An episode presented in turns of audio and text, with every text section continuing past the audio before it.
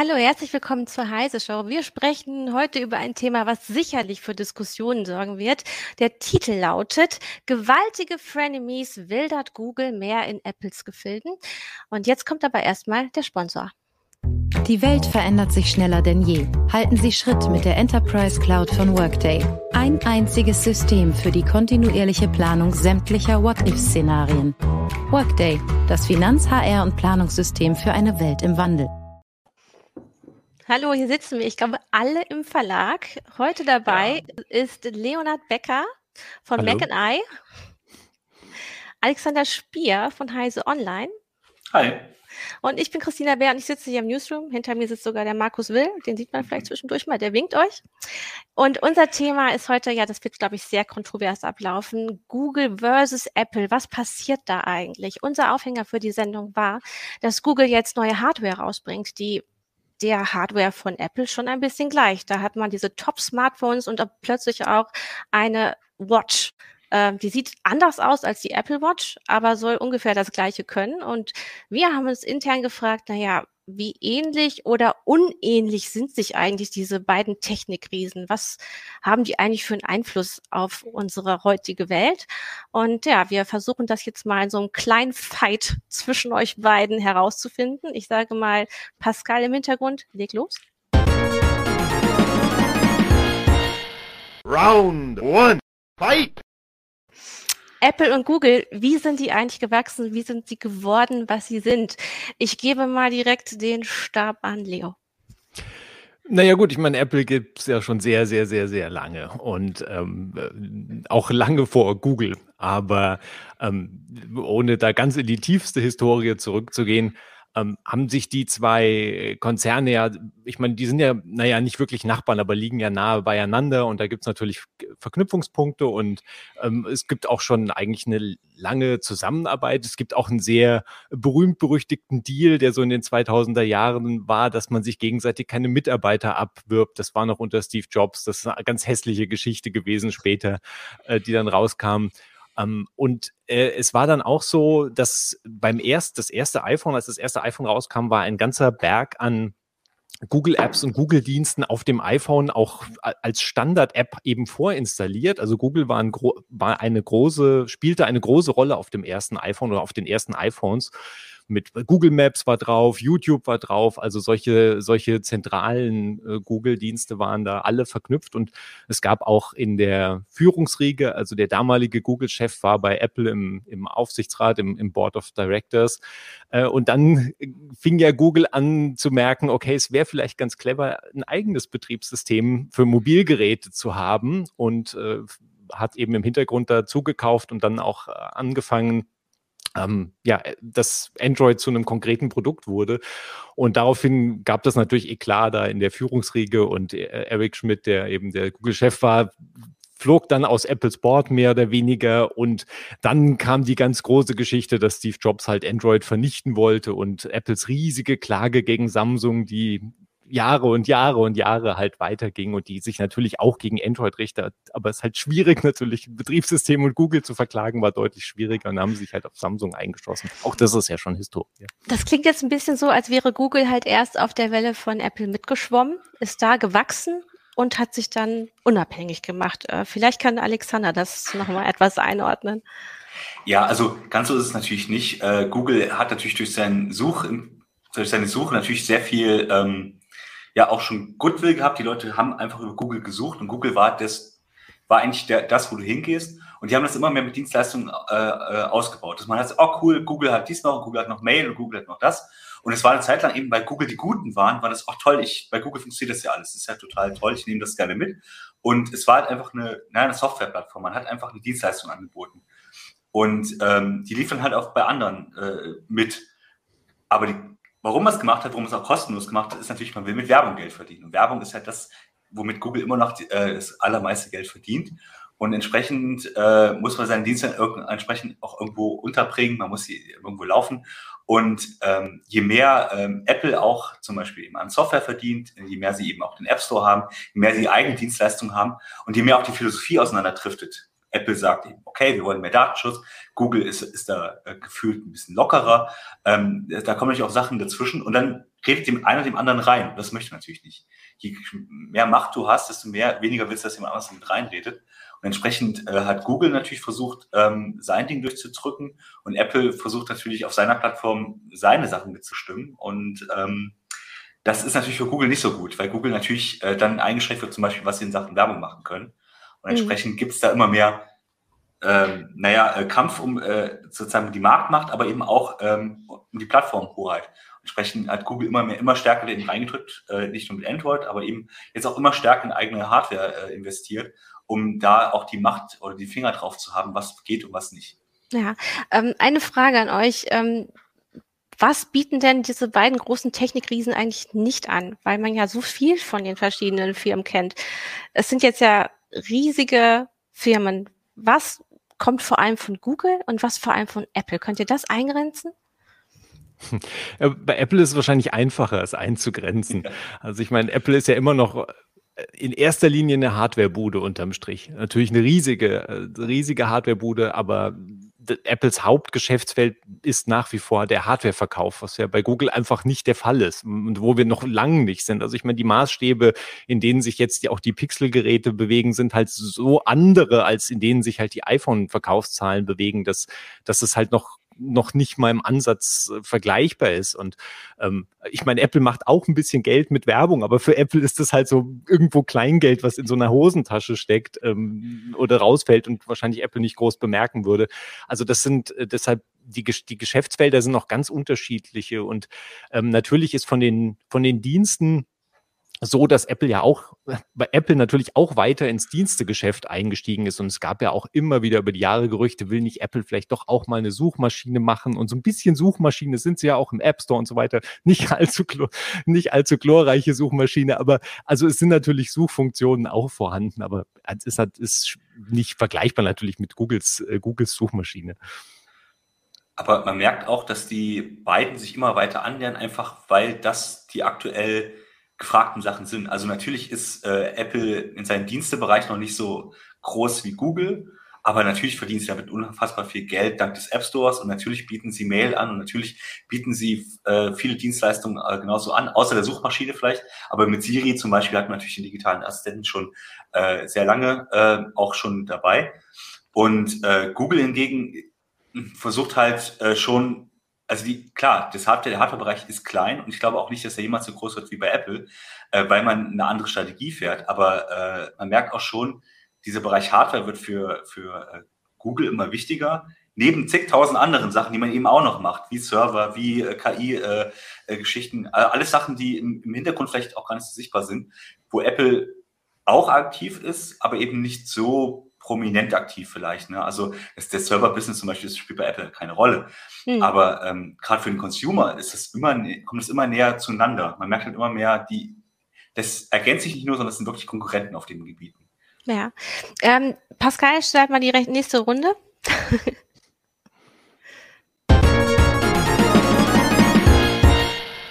Fight! Jetzt habt ihr schon einmal ganz viel gesagt, wer bei Software oder auch bei Hardware besser ist oder woher die beiden kommen. Ähm, jetzt haben wir gesehen, es gibt jetzt halt diese neue Smartwatch, ähm, die Pixel Watch, es gibt die Apple Watch, es gibt die iPhones und äh, die Pixel-Handys. Ähm, wie stellt sich das denn da ähm, dort dar? Also wie können wir das einschätzen? Wie sind sie da vergleichbar oder auch nicht? Und was passiert da in Sachen Konkurrenz? Ne, fange ich mal an, weil ähm, natürlich ist auch die Pixel Watch eine Art MeToo-Produkt, weil also ich habe das auch, guck mal Leute, wir haben nicht nur ein Smartphone, wir haben jetzt auch eine Watch. Und die ergänzt sich super mit unserem äh, Smartphone und das ist ganz toll, ihr könnt es noch zusätzlich kaufen. Ähm, da hat man sich natürlich jetzt am Modell von Apple orientiert, weil das funktioniert. Und das, was äh, Google vorher probiert hat, hat nicht funktioniert, nämlich mit Partnern, also ein Betriebssystem zu machen, dann mit Partnern irgendwelche Uhren auf den Markt zu bringen und dann eher universell unterwegs sein. Hat nicht so funktioniert, zumindest für die Außenwirkung. Ne? Google ist inzwischen auch sehr viel auf die Außenwirkung bedacht. Das heißt, guck mal, wir haben jetzt hier ein, das ist das Google Phone, das ist die Google Watch, das funktioniert super miteinander. Und ähm, das ist, glaube ich, das Ziel auch von dieser Uhr. Die jetzt, glaube ich, wir wissen ja immer noch, die Daten sind so, naja, man weiß es nicht so richtig, es kommt halt doch erst im Herbst. aber man sucht halt, guck mal, Leute, das funktioniert jetzt auf jeden Fall gut miteinander und das ist das Google-Erlebnis. Und dieses, mhm. das ist das Google-Erlebnis, war vorher halt Android und das ist nicht mehr das wichtige Android. Google ist es inzwischen das Wichtige. Aber im Grunde wird gesagt, unser Ökosystem ist auch so toll geschlossen, wie das, ja. wie es bei Apple eigentlich ist. Also wir haben, von uns kommt die Software und die Hardware und das ähm, greift einfach total klasse ineinander. Leo, wie siehst du das? Hat Google da tatsächlich einen guten Punkt und ist das überhaupt eine ernstzunehmende Konkurrenz für Apple? Ja, man muss sich fragen, ob es nicht eher eine Konkurrenz für Samsung und, äh, und den Rest natürlich der, der Hardwarehersteller ist, die im, im Android-Bereich tätig sind oder auch im, jetzt mit der Watch natürlich auch entsprechende Produkte auf dem Markt haben. Und die Zahl der iPhone-Nutzer, die da wahrscheinlich wechseln, ist vermutlich überschaubar. Also ich meine, auch, auch Pixel deckt ja eben eher den, den oberen Bereich ab und da wildern sie praktisch nur im Samsung, oberen Samsung-Segment. Und ich meine, das ist ja auch von Samsung ja nur ein kleiner Teil von den ganzen Mengen an Geräten, die auf dem Markt sind. Also ähm, ist also es ist sehr spannend, dass wir jetzt halt an dem Punkt angekommen sind, dass das auch für Google ersichtlich ist, welche Vorteile es hat, halt ähm, alles aus einer Hand zu machen. Es geht ja bis hin zum Chip eben runter. Und das ist natürlich ähm, praktisch das, das komplette Widget zu machen. Und äh, Microsoft hat ja damit auch angefangen, eigene Hardware zu bauen. Also wir sehen, dass die für diese, für die Plattformanbieter, die ähm, anders als Apple eben eigentlich darauf gebaut haben, dass Dritte die Hardware ähm, herstellen, dass man da natürlich auch an eine Grenze stößt an einem gewissen Punkt und diese Integration und ein reell, also idealerweise möglichst nahtloses Zusammenspiel zwischen den Geräten, da bist du natürlich in einer guten Position als Apple, wenn du halt das Zeug alles unter eigener Kontrolle hast und damit ähm, aufeinander halt abstimmen kannst. Also ich, ich bin neugierig. Ähm, also ich meine, Google macht ja auch mit, Nexus, da war ja natürlich auch noch Dritte beteiligt, aber macht ja diese Hardware-Geschichte jetzt auch schon relativ lange und äh, kann sich da auch immer nicht so richtig entscheiden, wie, wie, wie fest sind wir jetzt in diesem Business drin. Und dann geht's immer wieder rein und raus und rein und raus. Und jetzt mit dem Pixel scheint sie schon ernster zu meinen. Und ich meine, da muss ja auch eine Verkaufsinfrastruktur und Support aufgebaut werden und du brauchst Händler, die das und Mobilfunkanbieter, die dir deine Geräte halt äh, dann am Schluss verkaufen und, und subventionieren und mit Verträgen versehen. Und das ist ja ein Riesenberg an, an Arbeit und Mühe und Marketing und Kosten und Werbung, die da reingesteckt werden müssen. Und jetzt mit dem Pixel so langsam scheinen sie gewillt zu sein, diesen Schritt zu vollziehen. Und damit wird, wird man halt sehr, wird sehr spannend in den nächsten äh, ja, Jahren eigentlich zu beobachten, inwiefern sie da wirklich in diesen, in den, in den High-End-Smartphone-Markt reinkrätschen können und was das letztlich eventuell auch für Konsequenzen für Apple hat. Nur ich, ich glaube mhm. eher, dass sie bei Samsung abgraben als bei Apple. Würdest du denn sagen, ich meine, die Apple-Geräte sind ja doch auch eher teurer und ähm, Google hat natürlich den Vorteil, dass sein Betriebssystem Android eben durch andere Hersteller sehr in die Breite der Bevölkerung getragen wird. Habt ihr da vielleicht auch Zahlen, wie weit tatsächlich iOS-Geräte sind und Geräte mit Android?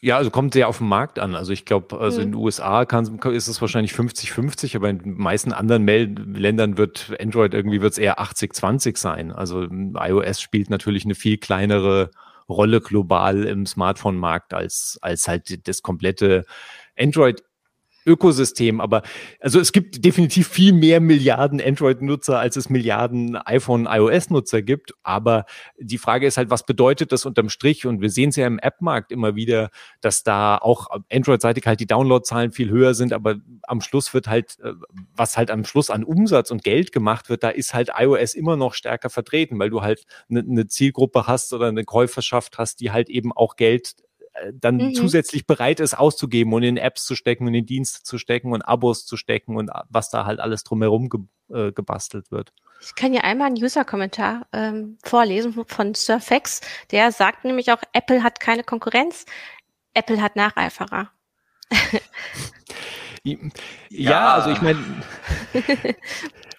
es ist halt, äh, es gibt, das ist ja natürlich das, das Faszinierende. Also ich meine, Apple verweist gerne darauf, dass sie sehr viel Konkurrenz haben, äh, seit natürlich auch die Regulierung immer mehr droht und droht, äh, verweisen sie sehr gerne darauf, dass es sehr viel Konkurrenz gibt. Und es, ich glaube, man kann auch sagen, es gibt natürlich im, Smartphone, im Smartphone-Markt viel Konkurrenz, aber wenn du ein iOS-Gerät möchtest, ein macOS-Gerät möchtest, dann äh, hast du natürlich nur die Hardware zur Auswahl, die eben Apple auch anbietet. Und mhm. ähm, das ist halt einfach, äh, darauf bleibt es dann unterm Strich hängen. Also wenn unter den iPhones, unter der iPhone-Modellpalette halt keins dabei ist, was der persönlichen Vorliebe entspricht, dann ist es schwierig. Aber Apple ist natürlich relativ clever, da auch das meiste dann abzudecken, was, was gebraucht Ich meine, es gibt wird. ja auch noch andere Geräte, äh, wie Tablets, die iPads, ähm, auch Desktop-PCs, die, die man ähm, bekommen kann. Und man hat eben ein ganzes Universum an Apps oder auch ähm, Entertainment-Kanäle, die von Apple kommen. Martin Müller schreibt ja auch über Facebook, Google merkt halt langsam, welchen Weg man gehen muss, mehr auf Optik achten, auf Effizienz und auf saubere Software. Und ich glaube, er meint damit auch eben diese Ökosystemdenke, die bei Apple durchkommt vor allem eine andere Ökosystemdenke als vorher. Vorher war halt, ging halt nur darum, okay, ich brauche eine möglichst hohe Verbreitung. Das hat Android geschafft, auf jeden Fall. Ähm, Grund für die Verbreitung war, ich möchte halt Werbung schalten, ich möchte, dass alle meine Google-Dienste nutzen. Ähm, das ist aber für das Image und für die, sagen wir mal, auch langfristige, naja, äh, für die langfristigen Einnahmen eben nicht ideal. Und Google merkt immer mehr an, dass sie halt ein Aktienunternehmen sind, die auf jeden Fall jede Menge Geld ähm, äh, einnehmen müssen. Und Werbung ist wird halt bekämpft von den Behörden, äh, auch Monopole werden bekämpft von den Behörden. Und Google ist in beiden relativ stark gefährdet. Und deswegen versuchen sie natürlich jetzt, äh, sagen wir auch diverser zu werden. Sie versuchen mit, ähm, sagen wir mal, in Märkte zu gehen, die sie vorher nicht bespielt haben oder zumindest nur so, ja, für, für ein paar Fans vielleicht, aber eben ähm, du, sie, mit dem Apple-Ökosystem mit iOS hast du halt nicht konkurrieren können, weil es das war halt nicht aus einem Guss, was Google gemacht hat. Und inzwischen versuchen das eben genau das zu machen, aus einem Guss zu, zu, produzieren, um Leute zu überzeugen, die eben sagen, ich möchte aber irgendwie alles, dass es funktioniert, ich möchte mir da keine Gedanken machen. Und ich möchte auch, ich bin auch bereit, viel Geld dafür auszugeben. Was Google war halt oft bei den Billiggeräten dabei und ab irgendwie ein paar tausend, äh, paar irgendwie 1500 Euro hast du halt ein, bei den MacBooks, ja, da hast du halt ein MacBook gekauft, weil einfach das hat für dein Geld sozusagen was gebracht. Und das, da möchte Google halt schon da auch dahin und zu sagen, okay, ähm, wir haben hier auch für dich was. Und ähm, da hast du dann eben auch eine ganz andere Konkurrenzsituation. Und ich glaube, das ist ein bisschen das Prinzip. Ähm, von Apple lernen, ja, ohne das andere jetzt unbedingt aufzugeben, aber schon, wir machen das schon so weit, es funktioniert am besten für unsere Shareholder. Und so agiert zumindest Google in letzter Zeit mhm. äh, wesentlich stärker. Dann Pascal, bitte die nächste Runde. Fight! Fight, äh, nämlich auf Regulationsebene. Ihr habt jetzt im Grunde, oder du hast gerade angesprochen, äh, Alexander, ähm, was da an Regulation eben auch droht, ähm, auch in Sachen Werbung. Ne? Leo hat auch schon gesagt, naja, Apple setzt gar nicht so stark auf Werbung, die sind da, das ist vielleicht diametral gegenübergestellt. Und man sieht aber auch, dass jetzt natürlich mit dem DMA, dem DSA, der DSGVO und auch ähm, ob Cookies so weiter benutzt werden dürfen, es für Google ja wahrscheinlich auch eng wird. Ähm, wo ähm, versuchen sich dann diese beiden große Konzerne auch gegen Regulierung zu wehren? Wo, was passiert da gerade? Also die fahren, glaube ich, zumindest was jetzt den App Store und das praktisch die App-Plattformen, also Android und iOS angeht, fahren beide einen relativ ähnlichen Kurs, sich nämlich möglichst ähm, dagegen zu sträuben, äh, äh, ein, auch nur ein Quäntchen beizugeben. Also es ist ja so, dass vor allem diese feste Verknüpfung, dass praktisch jede, jeder digitale Inhalt, der in einer App gekauft wird, die aus dem Google Play Store oder aus dem App Store kommt, ähm, muss der Anbieter eine Provision eben an Apple oder Google zahlen. Und über diese Provision wird schon lange gestritten natürlich, weil die reicht irgendwie von 15 bis 30 Prozent und äh, ist je nach Businessmodell ist es natürlich ein, Berg an Geld und äh, der ungern bezahlt wird äh, natürlich auch. Und das ähm, da sehen wir jetzt die, die, das, was kommt, vor allem durch den, durch den Digital Markets Act und auch in den USA ähnliche Bestrebungen zu sagen, okay, die, ähm, die App Store, also erstens muss praktisch Sideloading möglich sein. Da kann natürlich Google immer sagen, hallo, geht bei uns schon, kein Problem, äh, wir sind sehr offen. Und bei Apple kann das natürlich nicht sagen. Aber es bricht auch diese App-Läden auf, also beide Google Play Store und App Store, nämlich dass zum Beispiel Entwickler ihre eigenen Zahlungs äh, Systeme integrieren dürfen, theoretisch. Und auch da sagt schon, äh, sowohl Apple als auch Google sagen schon, ja, okay, aber wenn die Nutzer dann bei dem Entwickler direkt kaufen, dann muss der uns trotzdem Provision zahlen. Also äh, das heißt, äh, wir kommen da in sehr, in sehr interessantes Terrain, was jetzt auch sich in den nächsten Monaten vielleicht nochmal klarer, klarer abzeichnen wird, wie das, wie dieses Spiel verläuft. Äh, aber beide, es, ist, es sind halt wirklich Milliarden, die durch diese In-App-Käufe durchgehen. Da, da ist viel davon sind einfach Juwelenkisten, die du für 100 Euro in Spielen kaufst. Also wo, wo wir eigentlich sind wir nah an Glücks, Glücksspielterrain bei manchem Zeug. Ähm, und äh, es ist unfassbar viel Geld und diese Provision, um die wird gekämpft werden. Und Google macht ja im Moment auch nochmal, versucht ja gerade nochmal die Schrauben da anzuziehen und zu sagen, nee, die, die Apps müssen wirklich unsere eigene Zahl, Bezahl, die eigene Bezahlschnittstelle verwenden, damit wir unsere Provision da eben auch, die auch daran geknüpft ist, abbuchen können.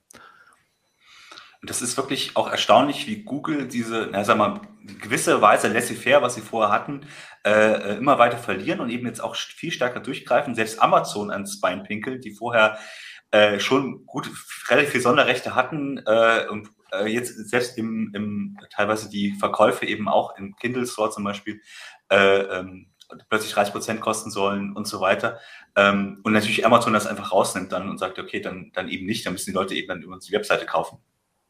Und das merkt man eben schon. Auch selbst das Sideloading schränkt Google äh, in gewisser Weise weiter ein. Und man versucht das eben auch einzuschränken. Also man geht dieselbe Linie, weil äh, man sagt, ja, das geht ja alles gar nicht. Das ist alles gar nicht anders möglich, weil Sicherheit und so. Also man missbraucht auch die Argumente Datenschutz und Sicherheit, um äh, weiter Einschränkungen äh, einzuführen. Und das ist eigentlich das, was Google, ähm, sagen wir mal, äh, früher eigentlich nicht gemacht hat oder extra gesagt hat, ja, wir sind eine offene Plattform und es ist äh, alles super easy bei uns. Und genau das wird jetzt immer eingeschränkt. Und das ist eben nicht nur zum Wohle des Kunden, sondern es ist eben auch äh, eine Geldfrage. Und das merkt man eben, ähm, im Zuge der Regulation versucht man immer weiter diese Grenzen so zu schieben, dass man da noch genug, äh, genug übrig bleibt, selbst wenn jetzt zum Beispiel man andere Suchanbieter zulassen muss, äh, was bei Android keiner mitkriegt. Es ist halt klar, die müssen es jetzt machen, EU weit, aber im Prinzip kriegst du davon nichts mit, außer dass am Anfang mal gefragt wird, ja, möchtest du nicht vielleicht doch noch einen anderen Suchbetreiber? Und das äh, wird in Zukunft noch härter, dieser Kampf, oder wird man sich eher noch mit Apple verbünden, als dass man gegen Apple arbeitet in der Hinsicht, hm. weil beide davon stark profitieren. Ja, wir haben, wir haben ja noch eine interessante Komponente an dem Verhältnis zwischen den beiden Konzernen, dass es ja diesen Suchdeal gibt. Oder also ich meine, Apple und Google sprechen da nicht gern drüber und der wird wahrscheinlich da auch nicht Suchdeal genannt, aber äh, es gibt praktisch, also ich meine, Google bezahlt ja als für seine Platzierung als Suchmaschine nicht nur Apple viel Geld, sondern auch anderen Firmen. Also das ist ja ein gängiges Ding in diesem Suchmaschinenbusiness, dass halt für die Platzierung der Suchmaschine als Standardsuchmaschine, dass dafür Geld bezahlt wird in einem gewissen Anteil halt an den äh, ja, wie auch immer es dann jeweils berechnet wird. Und äh, zwischen Apple und Google ist es halt so ein Riesendeal, weil natürlich die Standardsuchmaschine auf dem iPhone zu sein, bedeutet halt, also zig Abermillionen und Millionen und Millionen Anfragen pro Tag zu haben und entsprechend äh, spricht man da offensichtlich über Milliarden. Es gibt natürlich auch dazu keine offiziellen Zahlen, sondern nur Schätzungen von verschiedenen Seiten und dieser Deal ist ja auch schon in den USA, ist der auch schon unter, wie soll man sagen, ja unter Attacke äh, von, von mhm. außen, von, äh, von Generalstaatsanwaltschaften, von verschiedenen Bundesstaaten und äh, auch, auch verschiedene Regulierungsbehörden schauen da drauf, weil die halt sagen, dass dieser Deal praktisch anderen, also eine andere Suchmaschine hat überhaupt keine Chance mehr, wenn sie eben äh, unter Ferne. Natürlich kannst du auch auf dem iPhone die Standardsuchmaschine ändern, aber ähm, wer macht's halt? Droht denn da zum Beispiel die Zerschlagung? Ich mache mal meinen Ton gerade weg, weil hier wieder bei der MH viel passiert. Naja, Zersch ja, Zerschlagung. Also ich meine, in den USA wird ja gern diese, diese Zerschlagungskeule aufgefahren, weil sich das natürlich gut äh, macht. So, ich Politiker werde diese äh, mächtigen Konzerne zerschlagen.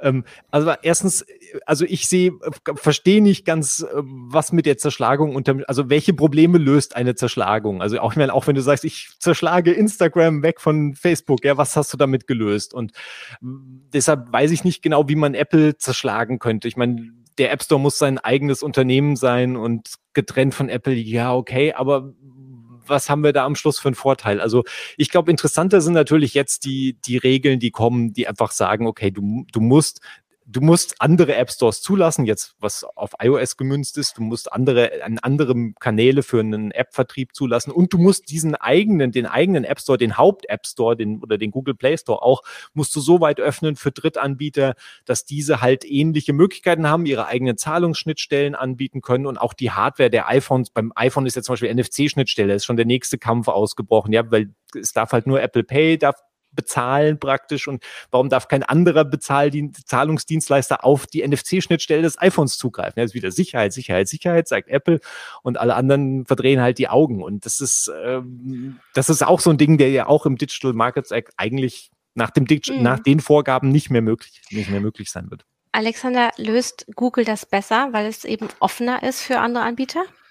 Nein, also das muss man auch sagen, äh, Google löst es im Grunde genommen nicht besser, weil sie halt in, die haben halt ihre Monopole, die werden auch ähm, geschützt. Natürlich klingt das so, als äh, zum Beispiel Android offener ist. Natürlich ist Android ein offeneres System als iOS. Und trotzdem hat man es geschafft, dort äh, quasi keinen Konkurrenzstore zuzulassen, so richtig. Ähm, und die vorhandenen zumindest einzuschränken. Das wird auch eher noch schlimmer werden. Genauso ist die Suche, äh, war halt jahrelang das Thema. Die Suche ist halt gekoppelt mit dem Betriebssystem, obwohl man es anders lösen könnte. Und auch die vorinstallierten Apps sind natürlich Google-Apps. Und auch da hat die EU erst äh, durchdrücken müssen, dass du bestimmte Sachen deinstallieren kannst. Ähm, und das wird auch äh, Google weiterhin äh, soweit versuchen, soweit es halt möglich ist, werden sie Sachen ähm, mit zwangsweise bündeln und eben ihre Suche auch in den Vordergrund stellen, dass eben auch Werbung eben reinkommt. Und diese Werbeanbieter, äh, diese Werbeverknüpfung bleibt halt das zentrale, äh, die zentrale Einnahme von Google. Und deswegen wird auch eine Zerschlagung nicht passieren, weil letztendlich, ähm, wo sie Monopol haben, der Teil, wenn sie draus wissen, hat der immer noch Monopol. Das heißt, sie werden Sachen versuchen, also die EU wird versuchen, Sachen zu regulieren, Google wird versuchen, das zu umgehen. Ich glaube nicht, dass sie im Großen und Ganzen offen sind. Das war mal so. Das war zu ihrem Vorteil. Inzwischen ist es für Google eher ein Nachteil, wenn sie offen sind, weil sie dann nämlich anderen einen Anteil abgeben müssen. Und deswegen wird Google das auch in Zukunft weiter einschränken, diese Offenheit. Mhm. Ähm, auch bei Android, obwohl das System ja immer noch ein eigentlich ein Open Source System ganz im Kern ist. Ja, Jack Martin hat hier gerade über Twitch geschrieben, ähm, dass das mit dem goldenen Käfig zu vergleichen ist. Also wie sich äh, Nutzerinnen und Nutzer dort in diesen ähm, Universen dann bewegen können oder auch müssen. Ähm, Jetzt hat natürlich Apple auch gerade auf EU-Ebene zum Beispiel hinnehmen müssen, dass die Ladeschnittstelle, also äh, USB-C, ähm, durchgedrückt wurde. Ähm, wie seht ihr denn das, wenn auch Hardware-Ebene was vorgeschrieben wird für diese Riesen? Es ist USB-C ist natürlich eine spannende Geschichte, dass sich Apple da überhaupt so lange gegen gesträubt hat, gesträubt hat beim iPhone und äh, die anderen, also ich meine iPads und und auch Macs, äh, auch vor allem Macs sind ja seit vielen Jahren auf, also ich meine bei Macs war Apple praktisch ein Vorreiter, was USB-C als Schnittstelle angeht und und äh, beim iPhone hängen sie sehr stark am Lightning-Anschluss. Ich meine, da sind auch Gelder mit verknüpft, weil Lightning, da ist auch ein Lizenzprogramm hängt da dran und das ist natürlich ein riesen Ökosystem an Zubehörherstellern. Aber das ist eigentlich vom Geld her ist es für Apple so müsste so wenig Geld sein, dass ich da noch nicht mal das als Hauptfokus sehe, sondern Apple will da einfach will sich da ungern reinreden lassen in diese Produktentscheidung, in diese Schnittstellen, also eine Hardwareentscheidung, was bis zu einem gewissen Grad ich auch nachvollziehbar finde. Und Apples Gegenargument ähm, ist ja, dass wir schon eine extreme Verkleinerung der Schnittstellen, der Ladeschnittstellen gesehen haben in den letzten zehn Jahren, seit es halt die freiwilligen Selbstverpflichtungen der Hersteller gab. Ja, wir machen halt das und dann hat Apple hat auch irgendwie mal einen Micro-USB-Adapter beigelegt und solche Geschichten. Das gab es alles über die Jahre. Aber der, der Rest der Branche ist auf USB-C und jetzt sind wir an, an einem Punkt halt angekommen, wo es auch einfach für den, für den Nutzer nervend ist und auch für Apple-Nutzer nervend ist, die sonst halt auch mit lauter USB-C-Kabeln hantieren, weil auch ihre andere Apple-Hardware halt über USB-C geladen wird wird, außer das iPhone. Also ich äh, es sieht ja danach aus, ich meine, dieses Jahr vielleicht noch nicht, aber die Gerüchteküche sagt, okay, nächstes Jahr zieht halt Apple wahrscheinlich auch mal die Reißleine. Also müssen sie dann wahrscheinlich früher oder später auch. Aber ich weiß noch nicht genau, wie gut es ist. Ich meine, was haben, was ist die Konsequenz dieser vorgeschriebenen Schnittstelle für die nächsten zehn Jahre? Also ich meine, eine Schnittstelle vorschreiben für einen langen Zeitraum Ah, ich glaube, da können wir gleich zum nächsten Thema rübergehen. Jetzt machen wir einmal kurz die Werbung und dann muss Pascal uns auch in die nächste Runde schicken. In einer sich stetig verändernden Welt müssen rasche Entscheidungen auch kluge Entscheidungen sein. Deshalb verschafft Workday ihrem Finanzteam schnelle Einblicke für die Planung der nächsten Schritte. Workday, das Finanz-, HR- und Planungssystem für eine Welt im Wandel. Äh, du hast gefragt, was bringt das eigentlich in den nächsten zehn Jahren? Und da kommen wir, glaube ich, auf ähm, das Problem beziehungsweise große Menschheitsaufgaben, die auch mit diesen großen Firmen verknüpft sind. Also wie gehen diese Technikriesen mit dem Klimawandel um und was oder auch mit Lieferketten, mit Menschenrechten? Wie stehen die denn dort ähm, oder wie sind sie dort aufgestellt? Ähm, ja, also Google es macht natürlich viel. Google äh, gibt sich gerne den Anstrich, dass sie natürlich viel tun. Apple macht das genauso. Das, äh, man muss ja nur die Keynotes sehen, wenn vorher ähm, vorher schon mal das, was man alles tut, was man alles für Programme aufgelegt hat, wem man äh, alles hilft. Das ist ja auch durchaus äh, sinnvoll, aber man muss, darf nicht vergessen, das ist natürlich auch erstmal PR. Und ähm, letztendlich betreibt Google einen Haufen Datencenter, die sehr viel Energie verbrauchen. Man möchte die dann bis 2030 dann eben äh, klimaneutral haben. Natürlich äh, ist die ganze wenn man überlegt, der ganze Suchtraffic, der ganze Werbetraffic vor allem, verbraucht unfassbar viel Energie und äh, die man sozusagen muss sagen, der, wenn, wenn eine Webseite halb so groß wäre, würde ich, äh, würde man auch Strom und Energie sparen. Darum, das geht aber, darum geht's ja nicht. Also daran, daran arbeitet man nicht in dem Sinne, äh, dass man da was ändern will. Aber klar, nach außen äh, ist diese, ähm, diese Haltung äh, ganz wichtig und die ist natürlich bei beiden noch relativ identisch, würde ich sagen. Und ähm, da ist natürlich die Software und die Hardware eigentlich immer nur so ein Teil davon. Das könnte, also ob das nun Apple mit Apple-Gerät macht oder Apple mit Google-Gerät macht, wäre eigentlich egal, weil ähm, man fördert Entwickler, man fördert äh, äh, Bildung, man ist divers, man hat äh, sozusagen, man schützt das. Ich finde, da gibt es gar nicht so die gewaltigen Unterschiede und man ist da eher, eher vor allem arbeitet man auch in den USA politisch eher auch zusammen. Also man hat da eine mhm. selbe Stoßrichtung. Und das merkt man eben, dass es da gar keine so ein Clash gibt, äh, wie es bei anderen Themen ist. Aber ich kenne zum Beispiel von Apple diese Transparenzberichte und auch wie die versuchen, Lieferketten sichtbar zu machen. Das kenne ich jetzt von Google so nicht in der Art. Bewerben ja. die es einfach schlecht? Ich, ähm, es gibt die auch nicht in dem Ausmaße. Das muss man auch klar sagen. Also gerade bei der Hardware, weil Apple ähm, eben doch viel stärker auch Zugriff auf die Lieferketten hat, während äh, Google halt immer noch mit Partnern zusammenarbeitet. Beim Pixel weniger als früher, das ist auch klar, aber ähm, die sind da noch längst nicht so weit. Und das ist auch eine, eine Frage, lohnt sich das sozusagen in dem Maße, in dem Maße, wie sie gerade Technik produzieren?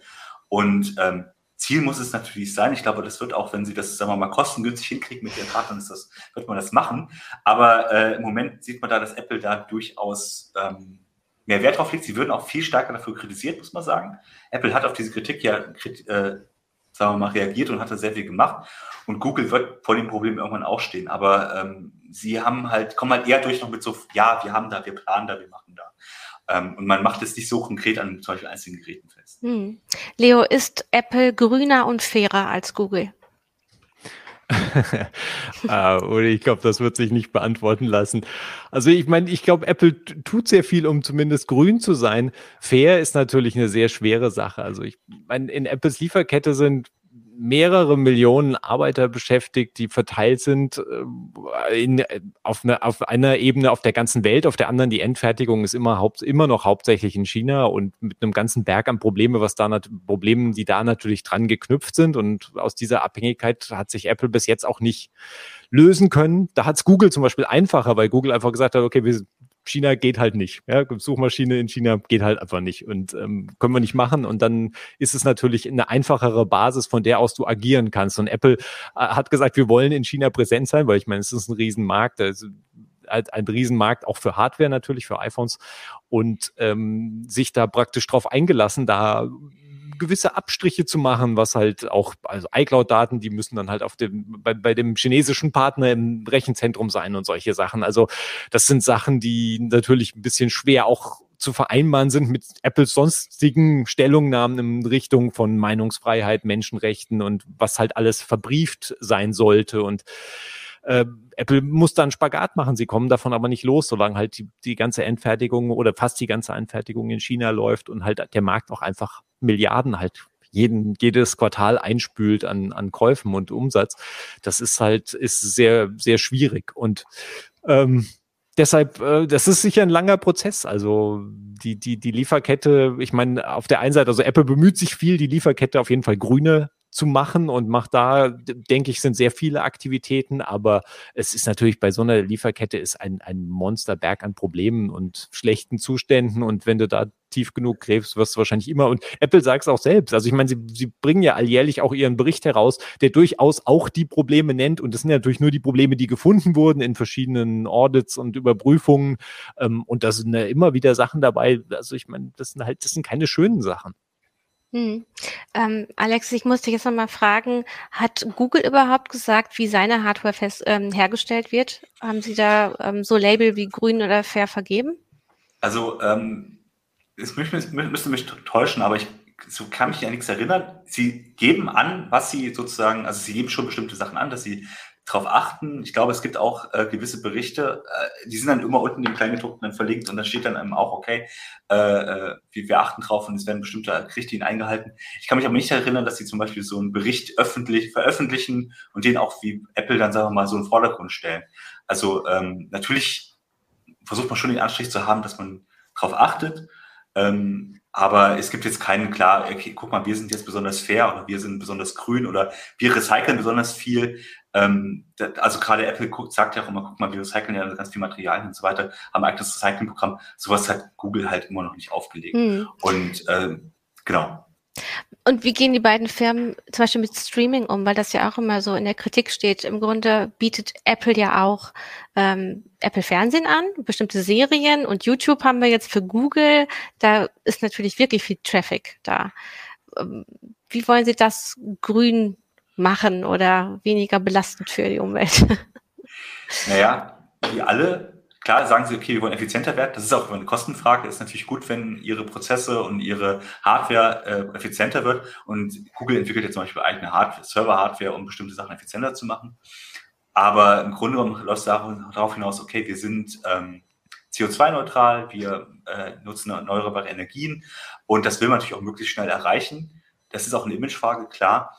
Aber man weiß eben nicht, wie viel läuft über Zertifikate, was ist tatsächlich sozusagen äh, nachhaltig ähm, selber erzeugt und ähm, da wird man auch auf, zumindest bei Google jetzt äh, langfristig auch nicht alles, ähm, sagen wir mal, einfach durch Windräder, die man sich selber hinstellt, ersetzen können. Mhm. Einfach weil die Datensätze so riesig sind und auch die, auch die Streaming-Sachen. Ähm, wie gesagt, man, macht, man sagt, okay, wir machen effizientere Codecs, wir machen effizientere Hardware und das ist, ergibt sich aber natürlich einfach daraus, Energie wird teurer und natürlich spart man damit Kosten. Ähm, dass man das, das, dass es am Ende grüner ist, ja, äh, kommt mit halt zum Glück mit dabei raus. Dann machen wir jetzt mal die nächste Runde. Fight! Ihr habt es immer schon angedeutet, es ist auch eine Frage, wie werden Dinge dargestellt oder wie präsentieren sich diese Firmen. Und was bei der Betrachtung von Apple auffällt, ist, dass man sehr auf Persönlichkeiten geachtet hat und die wahrscheinlich auch durch PR mehr gepusht wurden. Also jemand wie Steve Jobs hat sehr bestimmt, wie Apple gesehen wird oder auch, dass man immer klar gemacht hat, wir legen Wert auf Design. Unsere Sachen sollen schön aussehen, die sollen besonders intuitiv äh, zu benutzen sein zwischen Hardware und Software, wie das zusammenspielt. Ähm, bei Google ist das wohl nicht passiert. Man kennt eigentlich nicht so wirklich Leute, wie, die man mit Steve Jobs ähm, vergleichen könnte, weil die Persönlichkeiten nicht so gepusht wurden, vermutlich PR-mäßig. Ähm, wie blickt ihr da drauf? Wie unterschiedlich schaut man auf die Firmen, weil die auch ihre Message natürlich selber steuern? Ja, also ich meine, Apple war da natürlich im Vorteil. Also ich glaube auch Steve, Steve Jobs musstest du gar nicht PR-mäßig pushen. Also der war schon selbst, war selbst die PR-Maschine. und ähm, als, als Gründer bist du natürlich da auch im Vorteil. Ich meine, bei Google sind die Gründer halt sehr im Hintergrund seit, seit Ewigkeiten und das, das ist natürlich dann eine andere Rolle. Und Apple war halt so eine Gründergeführte, so lang halt Gründer mit Rückkehr und weg und wieder zurück und alles, die ganze bewegte Drama. Geschichte. Ja, ja, natürlich, natürlich, klar, das ist ein Element davon.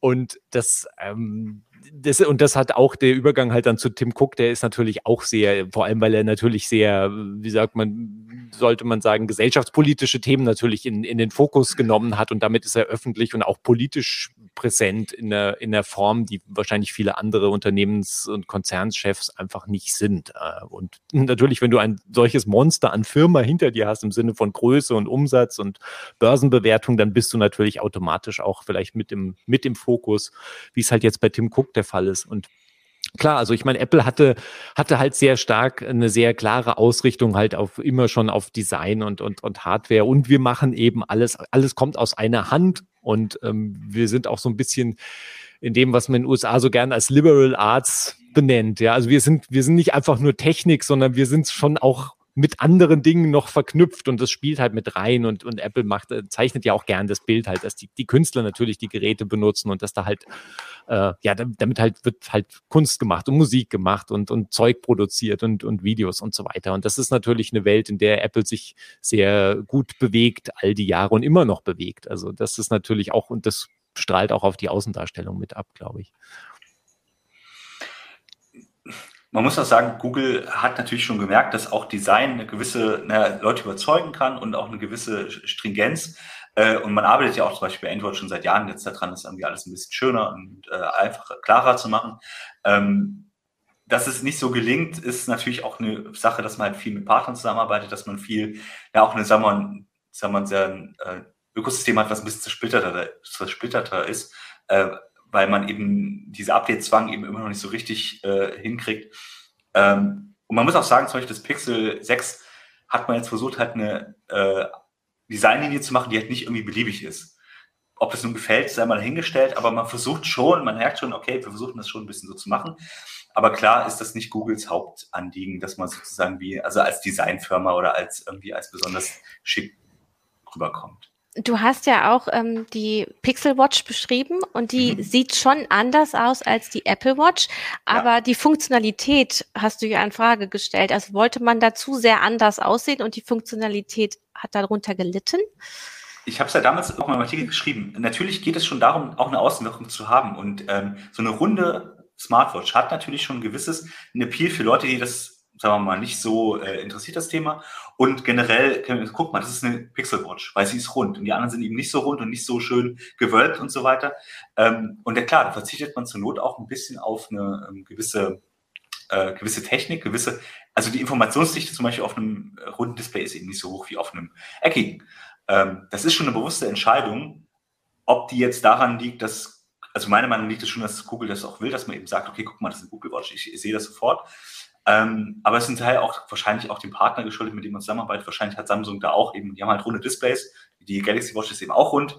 Sieht nicht so schick aus, aber es gibt sie halt und wahrscheinlich ja, das, hat das auch einen Grund da drin. Aber Google versucht es. Man merkt, Google versucht es. Ob sie es hinkriegen, hm?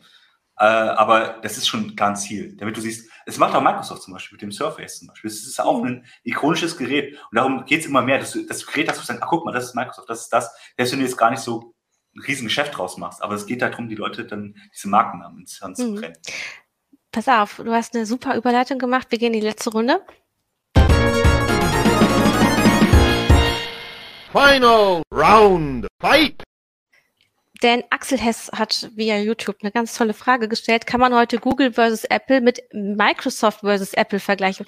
Warum haben wir überhaupt Microsoft nicht in die Sendung genommen und wie seht ihr die Position gegenüber Apple und Google?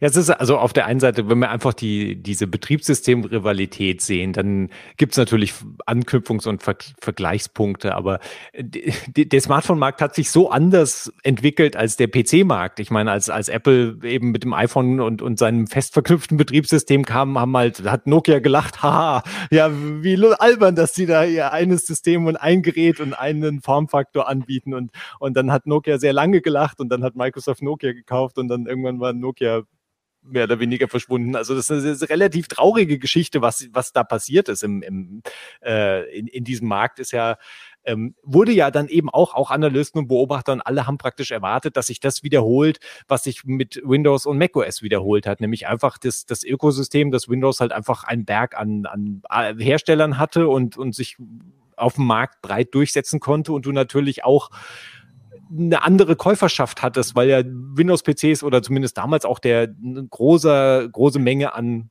Käufen natürlich im, im, ja, im Enterprise, im Firmensegment stattfanden und natürlich die Firmen haben halt gesagt, ja, wir kaufen halt einfach Windows und kaufen halt die Kiste von Hardwarefirma XY.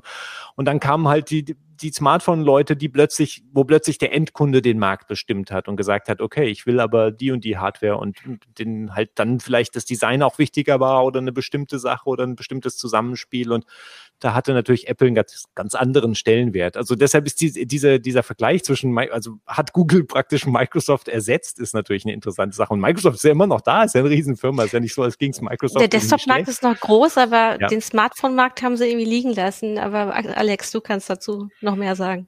Ähm, ja, äh, sie haben es ja wirklich versucht mit dem, mit dem Smartphones und man merkt aber auch, dass Microsoft das gar nicht, ähm, sagen wir mal, im Gefühl hatte, was sie machen müssen. Und ähm, vieles ist einfach schiefgegangen, weil sie Sachen versucht haben, die sie mit Windows gemacht haben. Und ähm, das, das geht schon bei der Bedienung los und so. Das ist teilweise auch gut gelungen, aber sie können halt sich nicht gegen einen Apple oder einen äh, äh, Google beziehungsweise eben Android und iOS durchsetzen, einfach weil das nicht so funktioniert, wie der Kunde das möchte. Das ist zwar komisch, weil natürlich auch ein, auch ein äh, Windows Phone lief zum Beispiel ganz gut, aber man hat schon gemerkt, irgendwie stimmt das nicht. Und man merkt es auch sehr stark auf dem Desktop, wie äh, Microsoft immer mit seinem Windows Store immer noch rumgammelt. Und es ist immer noch Sachen, die nicht funktionieren und dann funktionieren die Updates nicht und es geht automatisch. Und dann merkt man auf einmal, wie bequem es das ist, dass auf dem Smartphone alles einfach alles von automatisch geht. Und da muss Microsoft halt hin. Äh, dass sie halt immer noch die Marke mit dem Desktop haben, das liegt natürlich äh, klar daran, dass sie einfach die viel bessere Ausgangsposition hatten und es da nicht so viel Konkurrenz gibt. Selbst in Chrome OS äh, hat er marktanteilmäßig jetzt nicht so viel weg. Ähm, genauso macOS eben nicht, sondern das sind halt Nischen, die ja besetzt werden und Microsoft ist sehr viel breiter aufgestellt. Und ich glaube, das ist einfach dieses, dieses Fokussierung auf Betriebssysteme gegeneinander, so wie es bei Apple versus Microsoft im Prinzip war. Das ist jetzt nicht mehr der Fall. Bei Google ist größer als das Betriebssystem und Apple ist auch größer als das Betriebssystem. Da geht es eben viel um Design, da geht es viel um ähm, äh, äh die Dienste drumherum. Genau, es geht ja Lifestyle auf jeden Fall. Es geht auch die Dienste drumherum. Apple war schon immer mehr Lifestyle als Microsoft zum Beispiel, aber Microsoft kann nicht so eine Lifestyle-Marke werden. Das geht nicht, weil sie einfach das, die, die DNA gar nicht haben. Ne? Microsoft fühlt sich halt nicht so agil an, wie wenn man Google oder Apple Produkte nutzt, ne? So von der Software her. Ja, es, es, ist halt, es ist natürlich aber schade, unterm Strich auch einfach, auch wirklich für den Endkunden ist es schade und ein Verlust, dass der Smartphone-Markt sich nun einfach zu diesem Duopol aufgespalten hat aus Android und iOS. Das ist, ich weiß nicht, also mein Windows Phone hat viel richtig gemacht und zwar trotzdem grandios gescheitert. Und ich meine, WebOS kann ich heute noch äh, eine Träne nachweinen, das, nachweinen, das fristet jetzt sein Dasein auf irgendwelchen Smart TVs.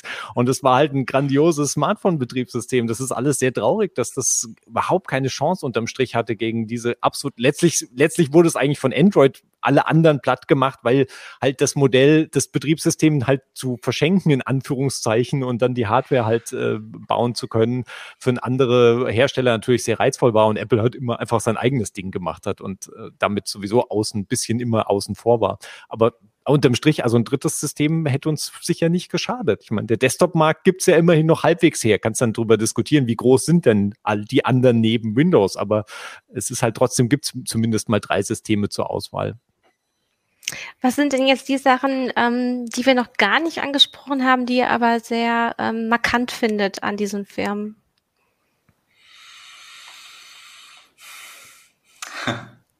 Ja, ich finde dieser Wandel von Google, äh, dieses, ey, wir sind die Guten und wir machen die Sachen besser als andere und wir achten darauf, dass die Kunden sozusagen im Vordergrund stehen, was natürlich immer viel Show natürlich dabei war, aber man hat ihnen das abgekauft. Und man hat auch gedacht, okay, cool, diese ganzen Google-Dienste, die sind ja alles, um mir sozusagen Gefallen zu tun. Um mir, ah, guck mal, das ist jetzt alles voll viel bequemer.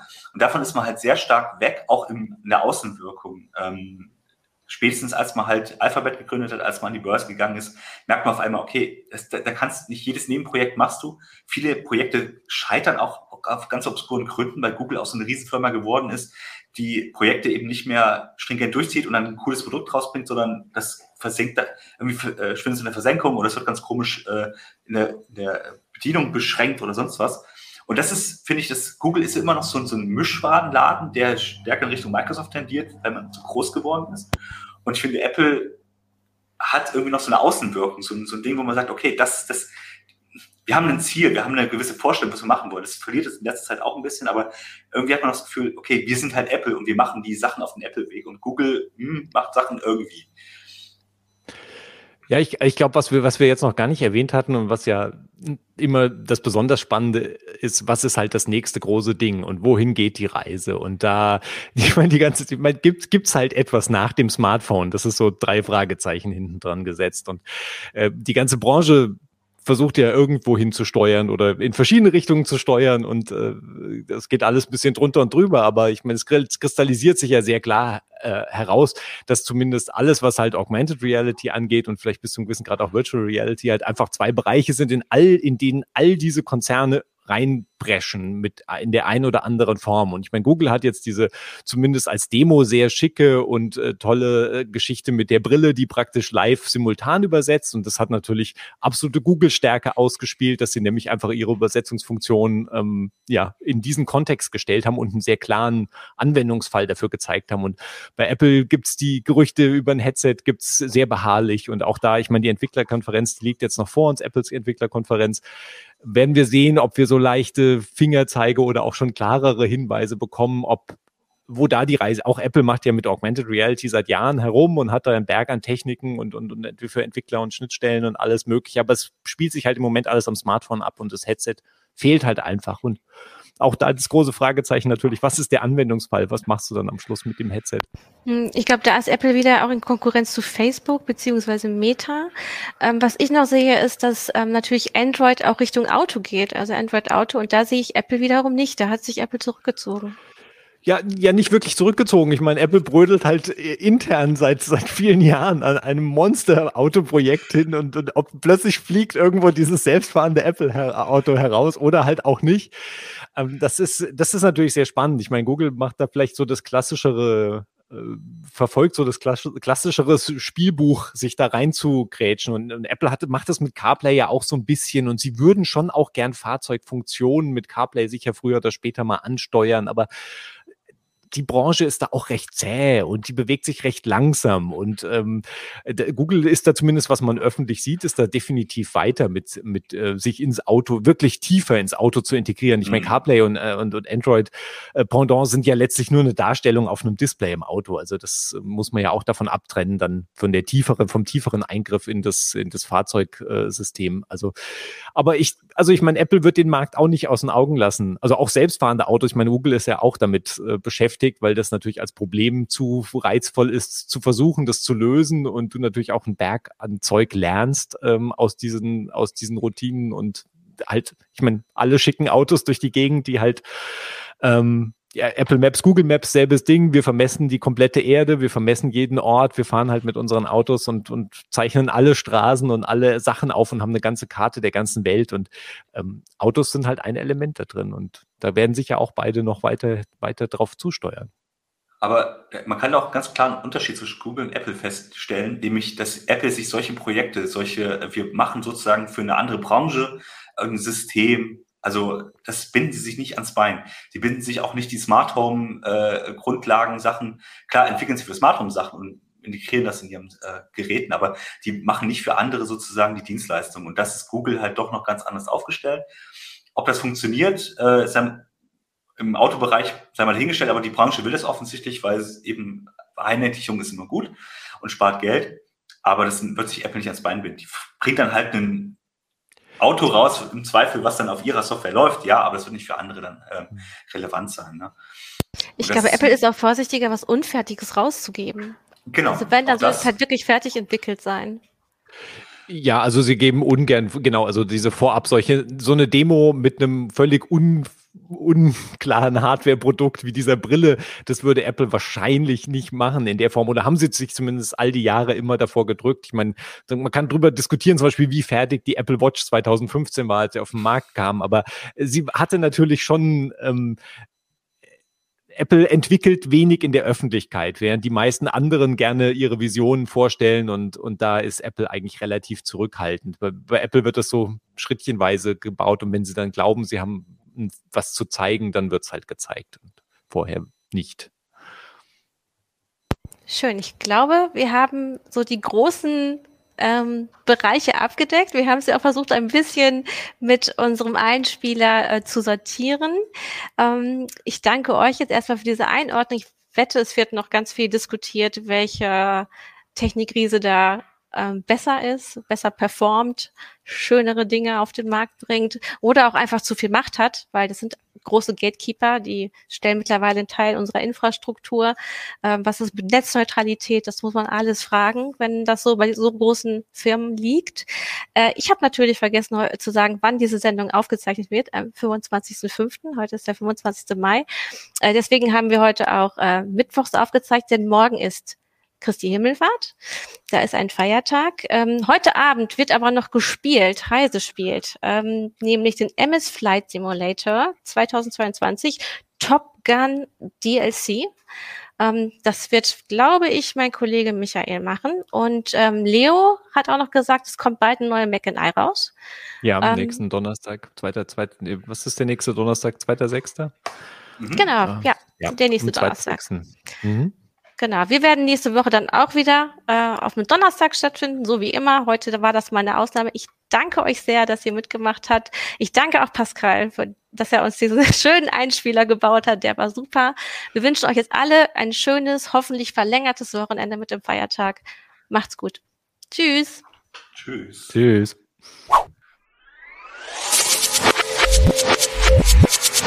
Tschüss.